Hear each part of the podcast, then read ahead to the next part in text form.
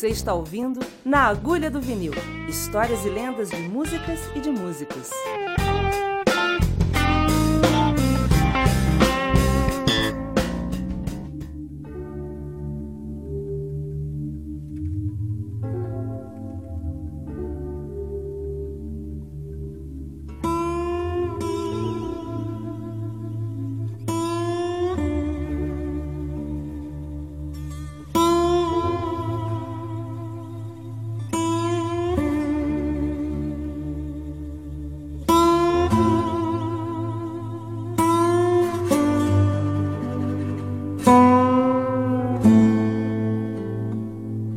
Na agulha do vinil. Saudações das terras baixas aqui da Escócia. 12 graus, muito úmido lá fora, noite alta.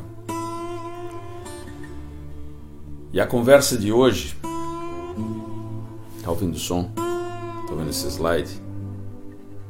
Tá. Isso é parte da trilha sonora de Paris, Texas. Hoje eu vou falar sobre o Rycooder. Essa música é Dark is the Night, Cold is the Ground, do Blind Willie, do Blind Willie Johnson. O Rycooder abriu o show que eu tive o privilégio de assistir semana passada no Royal Concert Hall. Achei o último ingresso horas antes. Fiquei meses tentando arrumar um. Comprei o último que tinha. Levei binóculo para assistir, apesar de estar perto no palco. Eu queria ver, eu queria entender.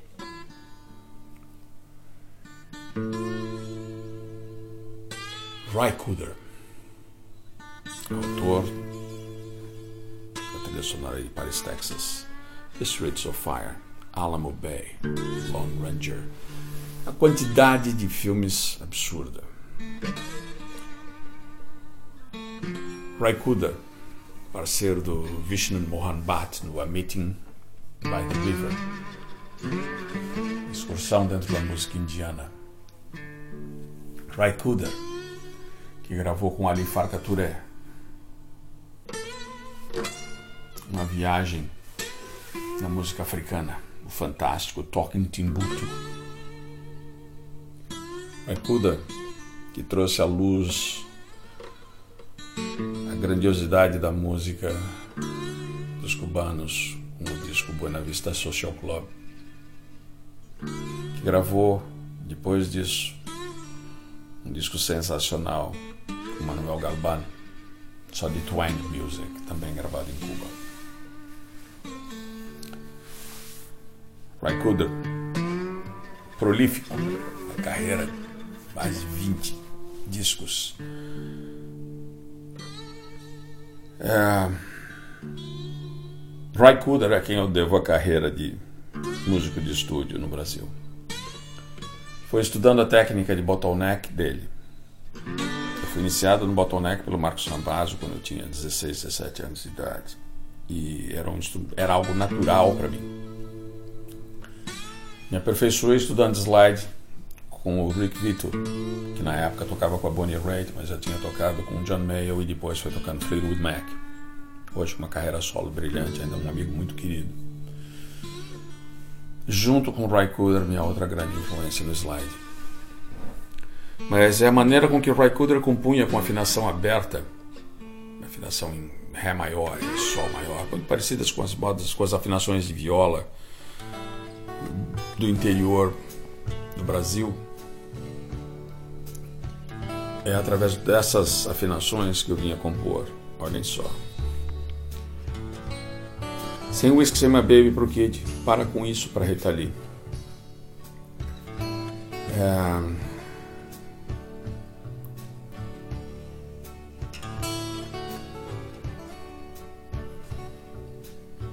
Compôs com Marcelo Nova.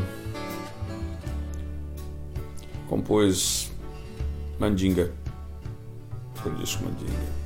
Talvez a mais forte influência do Raikuda tenha sido Dados Chumbados. Compôs várias, vários temas para A Touch of Glass, que é um disco todo de slide. É, compôs Bone Blues pro Catharsis, Reverend of High Sierra, for the 2120 Sessions. Gravei Bottleneck no disco de um monte de gente, porque todo mundo quer aquela sonoridade. A coisa mais comum que você ouvia em propaganda americana era alguém tentando imitar o Roy Cooder mal e porcamente durante o período que seguiu ao surgimento do filme Paris, Texas. E eu fui vê-lo ao vivo. Ele, filho de Batera, um contrabaixo, um garoto parceiro do filho dele tocando vários tipos de saxofone e um trio de vozes derrubar a parede. Três negrões sensacionais.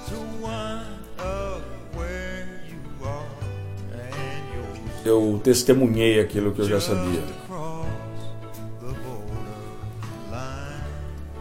Se você é seguidor da Marvel, você sabe que quando Galactus dizimou o planeta do Silver Surfer, que então se chamava Norin Red,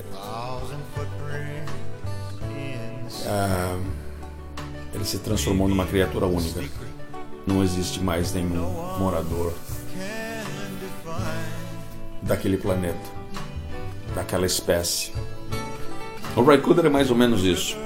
Ainda tem mais uns dois ou três sobreviventes por aí. Tem o Jackson Brown, tem o David Lindley. Mas basicamente termina aí. Esse, esse dom de contar a história falando. Escrever um livro lindo. De contar a história tocando. De ter uma voz única no instrumento. Não é para qualquer um. E eu testemunhei. Seis, sete instrumentos diferentes no palco. Um com um timbre mais lindo do que o outro todos eles completamente impossíveis de serem imitados, e acredito eu já tentei. Gente muito melhor que eu tentei. Fracassamos todos. E eu Ele é uma das maiores influências nas pessoas que curtem rock and roll. Você fala assim, ah, você está exagerando. Não, tô não. Vamos lá. Ele tocava com o Taj Mahal numa banda chamada The Raising Suns. E quando o Taj Mahal gravou o primeiro disco dele, eles gravaram várias versões de blues tradicionais de uma forma elétrica. E uma das criaturas mais influenciadas por esse disco foi o Dwayne Allman, que ganhou o disco de presente do irmão dele, o Greg. Eles gravaram Statesboro Blues, um arranjo dessa formação. De slide, na realidade, é do Jesse Davis, guitarrista índio que tocou com Clapton, George Harrison, John Lennon, Deus e todo mundo. Ah, o outro trabalho monumental do Ray Cooder foi ter tocado no disco Let It Bleed dos Stones. Durante a gravação desse disco, dois episódios interessantes. Um, o Jagger convenceu ele de gravar uma jam de blues. Nick Hopkins de piano Charlie Watts, Bill Wyman, Mick Jagger cantando e tocando gaita, e Ray Cooder nas guitarras. Eles gravaram um, um LPzinho, assim, quase um EP, chamado Jamming with Edwards. E é muito legal. Vale a pena você tentar ouvir.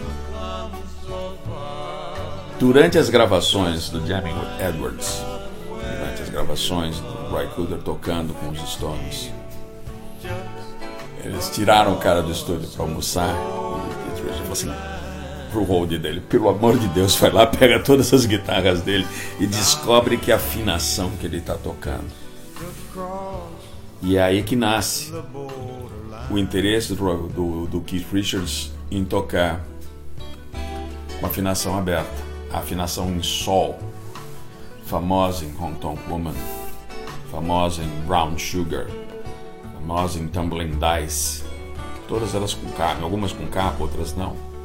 Na realidade, Tumbling Dice, é, Brown Sugar é importante dizer que foi composta na guitarra com afinação em sol pelo Jagger. O riff é do Jagger. É, ele já tocava guitarra naquela época, mas não gravava. Então, Você consegue ter o parâmetro agora? O tamanho da influência dessa criatura?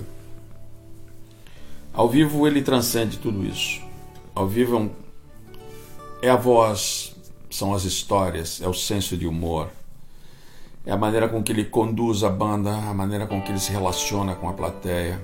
O Royal Concert Hall é um lugar espetacular, com uma acústica linda e lotado, lotado de uma geração que vai dos 40 aos 70 anos de idade, gente que viveu, vivenciou uh, a obra dele, fosse pelo cinema, fosse como eu pelo, pelo pela guitarra, uh, foi simplesmente transcendental. Ele tem trabalhos fora da, da carreira dele. Tem um disco sensacional com o compositor John Hyatt. Uh, Chama-se Bring On the Family acho que é de 86 ou 87. Comprei quando saiu isso. E o Solid Lipstick Sunset é, é estúpido, não tem outra descrição. Talvez o primeiro disco que eu tenha comprado dele, solo que eu achei, foi na Modern Sound do Rio de Janeiro, em 1984, 85. Eu estava morando no Rio e eu encontrei o Chicken Skin Review e eu comprei pela capa, né? Aquela foto daquele extrato meio azul, meio verde, depende da foto. Na capa do Bop to You Drop ela é meio esverdeada. Em outras fotos eu sei que ela é. Eu acabei sabendo que ela é azul clara. Ele não usou ela no show. Mas o solo de. O disco todo é espetacular. Mas o solo de Dark End of the Street, já esse na afinação de sol. Foi um estudo, foi algo que me deu controle, que me permitiu entender. Até hoje eu tenho um órgão de squeezer, né, um pedalzinho que ele plugava direto na guitarra. Nesse momento ele está em trânsito para a Finlândia, onde o pessoal da Mad Professor vai dar uma estudada no meu pedal. A gente tem conversado muito a respeito de, de timbres e tudo mais. Então, mandei o meu Orange Squeezer original que eu ganhei do Tommy Tedesco em 1980 para eles darem uma estudada no pedal. E que mais que eu posso contar dele para vocês? Existem aspectos da música do Vai a groove sempre é muito importante. A maior parte dos discos dele ele teve o Jim Keltner grande músico de estúdio, gravou com todo mundo. De John Lennon a Bill Frisell. Tudo, tudo que passar no meio. E eles dois tinham uma, uma relação rítmica muito intensa. Essa versão de All Shook Up, que vai tocar para vocês no podcast, dá uma noção disso. É do disco Get Rhythm, mais do que adequado. Eles entraram nessa banda, eles montaram uma banda junto com John Hyatt, chamada Little Village. O disco é espetacular, é bem humorado, é para cima, é rápido, você não consegue ouvir sentado. São criaturas que cresceram do rock and roll, que beberam da fonte do folk, conheceram todos os grandes músicos de blues que existem. A maneira com que ele conta a história dele se relacionando com o Reverend Gary Davis como um garoto de 17, 18 anos de idade aprendendo finger picker com aquele que é considerado o André Segovia do blues. É, é algo sensacional. A maneira com que ele descreve a relação dele com a cidade onde ele nasceu, de Santa Mônica, na Califórnia. Ele falou que que nasce na que Santa Mônica, a maneira de você descrever o que é Santa Mônica é um waffle. Aquele biscoito redondo, todo com traços quadradinhos dentro, que a cidade tem aquela cara. E que a única coisa que você pode fazer em Santa Mônica é sonhar. E ele podeu, ele pôde realizar todos esses sonhos de ir para aqui, para lá, gravar em Cuba, gravar músicos africanos, de levar a música dele para todos os lugares, de ser ouvido em todos os lugares, de sonorizar filmes imortais. Eu eu vivo num momento agora em que talvez a minha maior função na Terra seja compartilhar as experiências que eu vivenciei nesses mais de 40 anos de música e agradecer o privilégio de ver ao vivo, de conhecer alguma dessas lendas.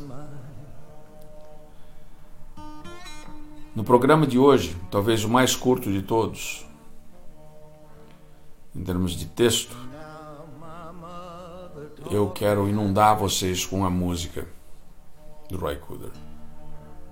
Se você é guitarrista, se você adora guitarristas que tocam muitas notas, então fica uma historinha. Anos atrás, o Steve Vai comentou que durante a gravação do Encruzilhada, ele preparou todas as partes do duelo final. Ele toca as duas guitarras. Tá? Ele toca a guitarra da parte dele e a guitarra do menino. Só na hora que o garoto pega o slide em que duelo ocorre entre ele e o Raikuda, com um adendo. Os movimentos de mão do moleque não são é, adequados para a música que tinha sido ensaiada para ser tocada. Ele mexe a mão de uma maneira que não é. E o Raikuda, como produtor da música daquele filme, regravou os solos de guitarra, utilizando, fazendo os solos de acordo com o posicionamento de mão do Ralph Macchio, eu acredito o seu nome do, do, garoto, se a memória não falha. Né? Então você consegue perceber a genialidade. Né? E ao término dessa, dessa conversa toda do Vai, ele conta que quando ele via o Ray, o Ray Cooder no caminhão preparando as músicas ou né, é, trazendo material, ele falou assim: cara, a groove. Eu daria qualquer coisa para sentar com ele e estudar com ele, para ver se eu conseguiria trazer aquele senso de tempo, aquela consciência de groove que ele estava propondo para aquele filme. Próxima vez que você assistir a cena final do duelo entre os dois, saiba que um dos mais importantes, considerado um dos mais geniais guitarristas da história da guitarra, Steve Vai, com toda a eloquência, com todo o conhecimento, com toda uma história de Frank Zappa nas costas, ainda queria estudar aquilo que o Roy Cooder estava fazendo de forma natural. Estudar não tem fim. Se Steve vai, acha-se ainda na posição de aprendiz, ele confirma uma teoria de todos os grandes músicos que eu citei até hoje. Não tem fim. Quanto mais sabe, mais você quer saber. Quanto mais você sabe, mais complexa é a tua consciência das possibilidades rítmicas, harmônicas e melódicas. É no simples que você se expressa com mais qualidade. Pensa. Pensa nessa mensagem. Pensa como é difícil compor uma grande música com três acordes. Pensa como é difícil contar uma história com uma melodia que seja eterna. Essa é a história de hoje.